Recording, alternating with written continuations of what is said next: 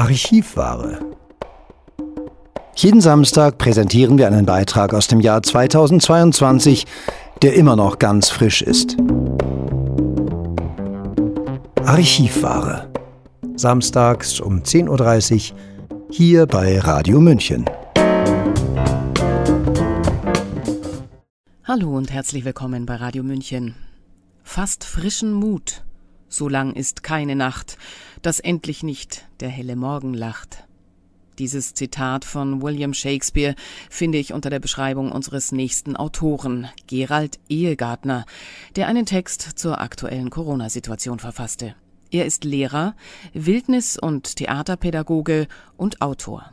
Sein Text, den Sabrina Khalil für uns eingesprochen hat, heißt Transhumanismus und der Verlust der Poesie.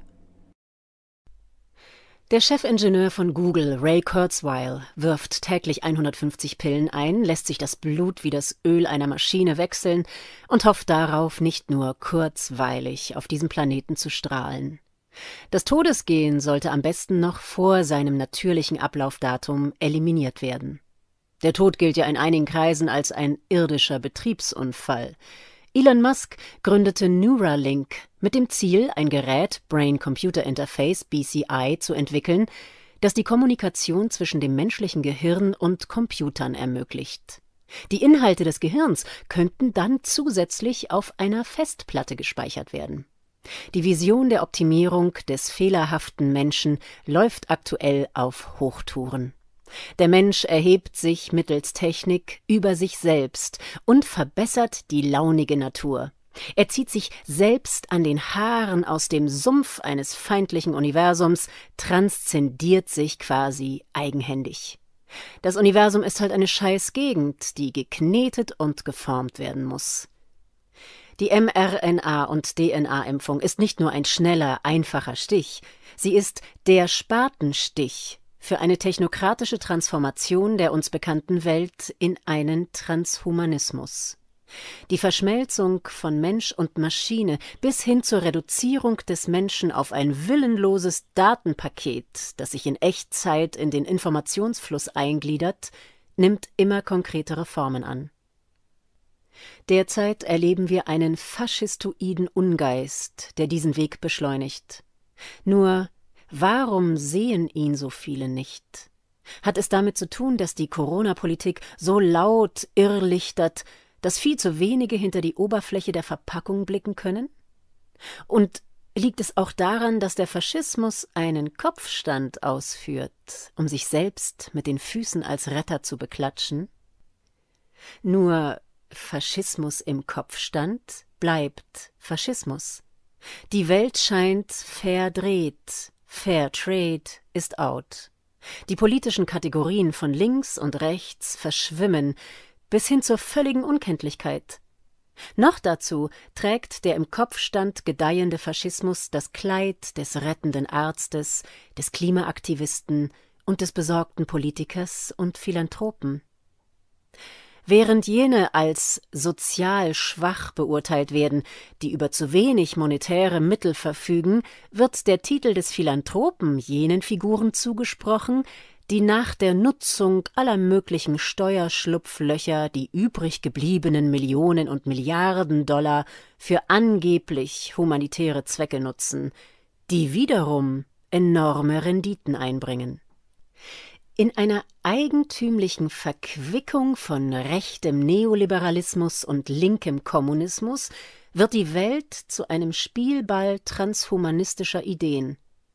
Auf den ersten Blick wirkt die unheilige Allianz paradox, auf den zweiten findet sich alsbald die Verbindungslinie. Kapitalismus, Neoliberalismus und Kommunismus lieben die Maschine die Megamaschine. Sie sind im Kern zutiefst materialistisch. Silicon Valley und China kreieren als Tandem eine schöne neue Welt. Die vierte industrielle Revolution, das Internet der Dinge, macht den Menschen selbst zum Ding. Der Transhumanist und Eugeniker Julian Huxley lieferte schon vor hundert Jahren die Steilvorlage für den dystopischen Roman seines Bruders Aldous Huxley und gilt als Vordenker dieses geistentleerten Weltbildes. Wer auf die mahnende Stimme der Kirche, des ersten großen Weltkonzerns, hofft, der wird enttäuscht. Spiritualität war noch nie die Stärke der Amtskirche. Wir erleben gerade den Übergang von einer religiösen Kirche in eine wissenschaftliche. Der religiöse Kult setzte auf die Gestaltung mittels Religion, der wissenschaftliche Kult auf die Formung mittels Wissenschaft. Brauchte die religiöse Kirche noch brave Schafe, so benötigt die neue Wissenschaftskirche funktionierende Roboter. Erstere waren Sündenträger, Zweitere sind nun Virenträger. Auch Sklaven verlangen ein Update. Schlussendlich mündet der neue Kult in einen Transhumanismus, wo Mensch und Maschine ineinander verschmelzen sollen. Gen, Bio, Nano- und Quantentechnologie, KI und so weiter sind die Fackelträger auf dem Weg zum materialistischen Olymp. Eine posthumane Spezies winkt befremdlich aus der Zukunft. Der gescheiterte Materialismus versucht noch einmal, sich selbst zu überleben, indem er neue Identitäten kreiert. Der optimierte Mensch zwischen Cyborgs, Robotern und KI-Identitäten, letztendlich gefangen als Datenbank inmitten eines biotechnologisch digitalen Gefängnisses? Unsere Kinder, Ausdruck des Lebendigen, werden seit dem Bologna-Prozess zusehends als Kompetenzbündel definiert. Der Weg ist nicht mehr weit, bis sie auf Datenpakete reduziert und in den transhumanistischen Prozess eingespeist werden. Gentechnisch veränderte Kinder, die in vielen Bereichen ständig abgedatet werden, unter anderem mit Impfabos und von einem Avatarprogramm mittels KI unterrichtet werden? Zitat Drei Dinge sind uns aus dem Paradies geblieben die Sterne der Nacht, die Blumen des Tages und die Augen der Kinder. Zitat Ende, meinte der Dichter Dante Alighieri. Exakt diese Wahrnehmung des Lebendigen fehlt dem Transhumanismus und seinen Apologeten vollends. Blind ist der Transhumanist für die Schönheit des Lebens. Er hat das Staunen verlernt, jene tiefe seelische Regung, die am Beginn jeder echten Religion, Wissenschaft und Kunst steht. Der Transhumanismus hat keinen offenen Blick, seine Wahrnehmungsbrille ist auf Ressourcenausbeutung fokussiert, nicht auf die Entfaltung des innewohnenden Potenzials. Die Verherrlichung der Technik übersteigt die Liebe zum Menschen selbst. Das Paradies des Transhumanismus ist die kalte Hölle selbst. Die Verzweckung des Lebendigen ist in ihm angelegt. Während er den Tod besiegen möchte, sieht er überall nur formbares, totes Material. Nichts hilft dem Transhumanismus mehr als die Angst vor dem Leben und dem Tod. Und Corona steht exemplarisch für den verdrängten Tod, für die Angst vor diesem. Somit ist der Nährboden für diese wissenschaftliche Pseudoreligion ohne echte Transzendenz bestens aufbereitet. Warum sehen wir nicht, dass man uns zu einem Biocomputer reduzieren will, der nach jedem Virenbefall einem Great Reset unterzogen wird? Warum erkennen wir nicht, dass wir als Datenbodenschätze gemeint werden und falls wir nicht mitspielen, vom öffentlichen Leben ausgeschlossen werden?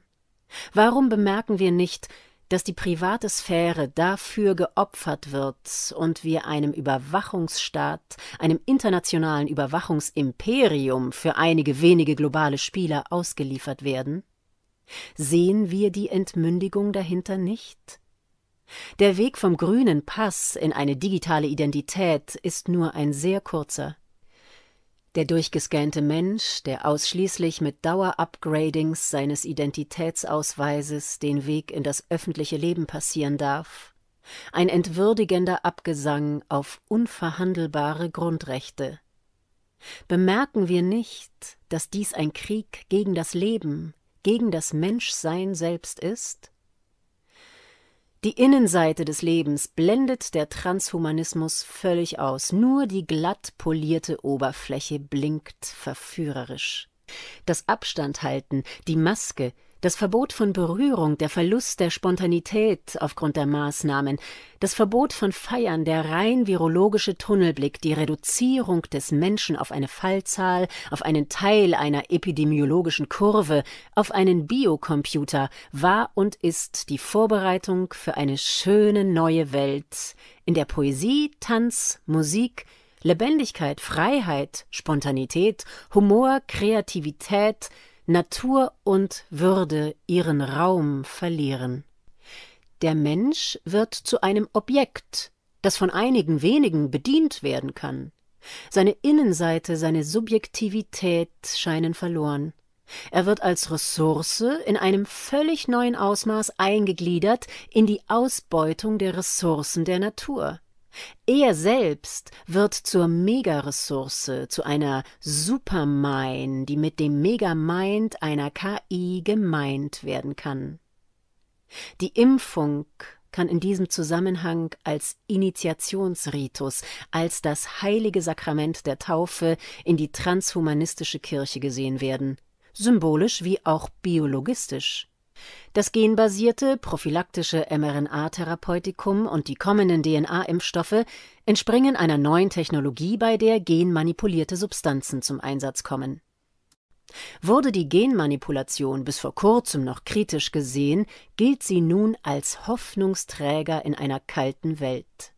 Die aktuelle Impfung stößt somit zwei folgenschwere Entwicklungen an, den Beginn des Einsatzes gentechnisch veränderter Substanzen in der Humanmedizin und mit der Einführung des grünen Passes zugleich den Weg zur digitalen Identität. Im Kern verliert der Mensch seine Fähigkeit zur Ekstase, denn diese setzt Geist und Transzendenz voraus, die Verbindung von Himmel und Erde. Eine neue Flacherde entwickelt sich, das Runde, die Ganzheitlichkeit gehen mit einem Missbrauch der Wissenschaft verloren. Der Transhumanismus fühlt nicht, Sinnlichkeit und Sinn sind ihm fremd. Das große Geheimnis spürt er nicht. Seele, Herz und Geist erinnern ihn an das Leben, das er fürchtet. Am liebsten gibt er sie der Lächerlichkeit preis oder verschweigt sie. In seinem Kopfstand produziert er Totgeburten. Er selbst ist eine. Sein einziges Idol ist der abgespaltene Intellekt, den er auch auf leblose Maschinen externalisiert. Sein Symbol ist der flache Kopf. Kein Wunder bei seinem ewigen Kopfstand, sein Horizont ist der Bildschirm, die fünf Sinne, die er missbraucht und schwächt, sind seine Wahrnehmungsgrenze. Sie sind die vier Wände und die Decke jener Fabrik, inmitten der er seine Ideen in Denkfabriken gebiert. Er spaltet, er spaltet das Leben ab und löscht das Feuer. Er erkennt nicht, dass der Planet beseelt ist und klingt. Er sieht die Welt verkehrt und verliert sich im Außen. In seiner subjektiven Erkenntnisfähigkeit ist der Mensch aber ein Würden und kein Virenträger, der von außen gerettet werden muss.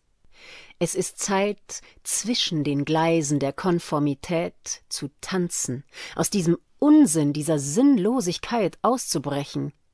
Die Rebellion der Poesie ist gefragt. Nicht umsonst sind es die Mystiker, Poeten und Künstler, deren sich totalitäre Systeme zuerst entledigen.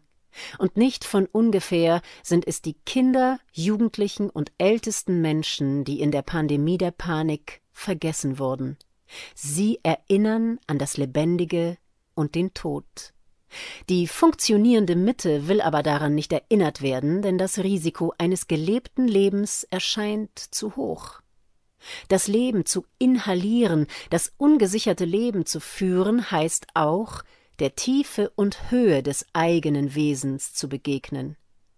Wie klingen wohl die Gedichte von Transhumanisten? Welche Musik komponieren sie? Welche Theaterstücke wird man genießen können? Wie witzig sind ihre Kabaretts? Wie tanzen sie? Lachen sie? Haben sie Humor? Oder leben sie in einer Welt der angeblichen Fakten, in der alles völlig vermessen, vermessen wird? Ich fürchte mich so vor der Menschen Wort. Sie sprechen alles so deutlich aus, und dieses heißt Hund und jenes heißt Haus, und hier ist Beginn und das Ende ist dort. Mich bangt auch ihr Sinn, ihr Spiel mit dem Spott, sie wissen alles, was wird und war, kein Berg ist ihnen mehr wunderbar, ihr Garten und Gut grenzt gerade an Gott. Ich will immer warnen und wehren, bleibt fern. Die Dinge singen hör ich so gern. Ihr rührt sie an, sie sind starr und stumm. Ihr bringt mir alle die Dinge um. Rainer Maria Rilke, der österreichische Dichter, geküsst vom Engel der Poesie, spricht sie an, diese Dimension des Heiligen, des Unantastbaren, welche einem neuen Kult geopfert werden soll. Das Wunderleben, das sich auf unfassbar individuelle Weise auszudrücken vermag, will gerettet werden. Die Labore dieser Welt, die Technik selbst, sind angehalten, dem Leben zu dienen. Die Technik ist eine Tochter des Lebens, nicht die Mutter dessen. Eros darf wieder auf der Bühne erscheinen und das Leben verzaubern, der heilige Narr seine Späße treiben. Kinder lachen wieder. Es geht um die Rettung des Lebendigen, des Bunten, der Biodiversität, der Begeisterung, des Menschseins selbst. Der Mensch ist der Aufrechte, gehimmelt und geerdet. Die Freiheit ist ein Vogel, der Sicherheitswahn hat einen.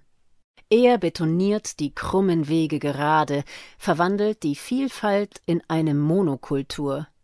Wir sind dazu aufgerufen, der Löwenzahn zu sein, der durch die Decke des Asphaltes bricht. Zitat Die gerade Linie ist gottlos. Zitat Ende, meinte Hundertwasser zu Recht. Die Reduzierung auf Linearität, auf Materie, ist eine erbärmliche Illusion.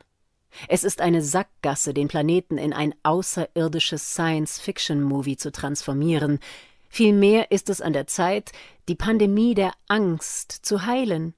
Und es ist an der Zeit, mit der Angst zu tanzen und sich der Innenseite des Lebens zuzuwenden.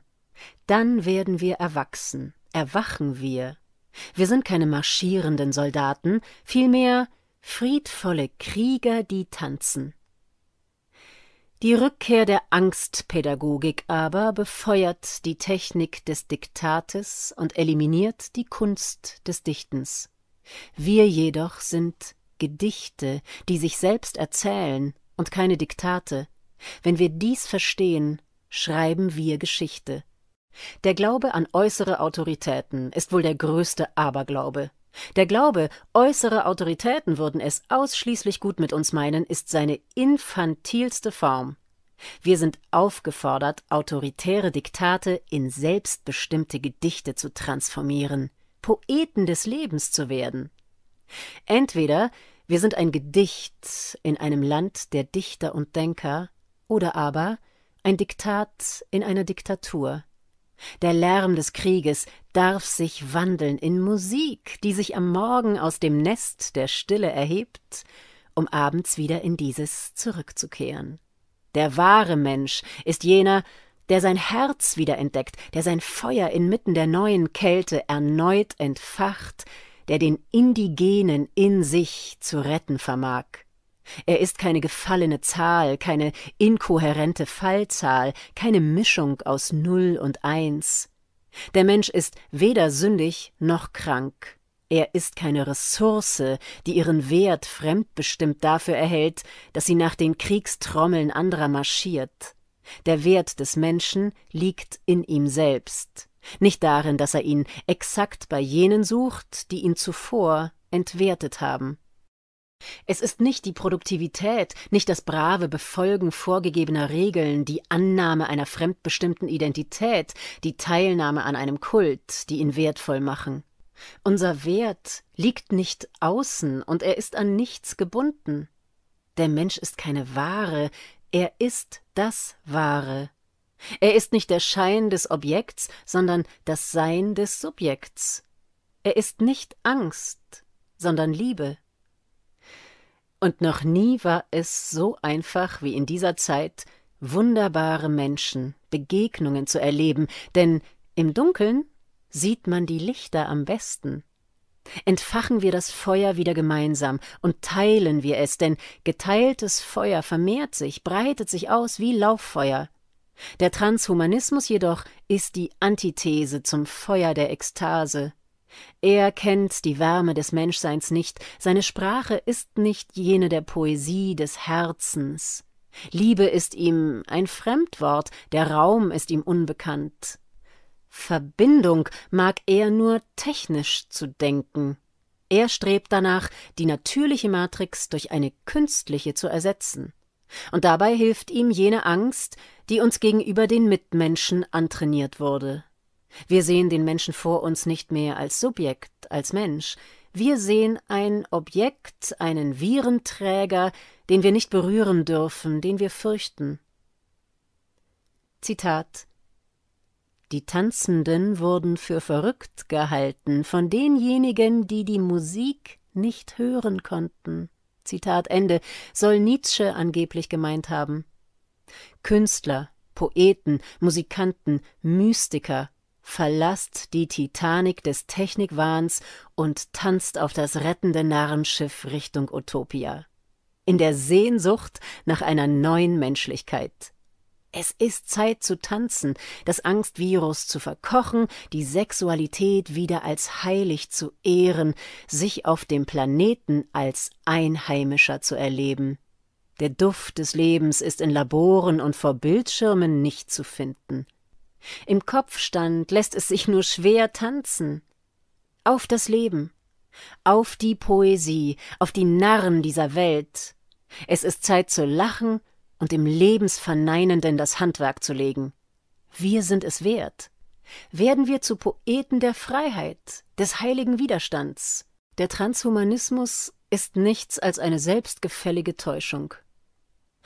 Oder mit Old Man Coyotes Worten in dem Roman Feuer ins Herz, wie ich lernte mit der Angst zu tanzen, Zitat Riskiere den Kopfsprung ins Herz.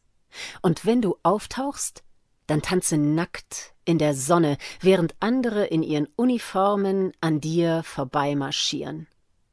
In unsicheren Zeiten marschieren viele im Gleichschritt mit der Herde der Unbewussten, du aber tanze.